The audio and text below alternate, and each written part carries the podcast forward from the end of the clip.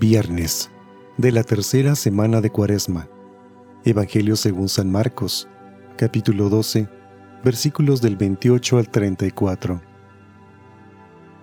En aquel tiempo uno de los escribas se acercó a Jesús y le preguntó, ¿Cuál es el primero de todos los mandamientos?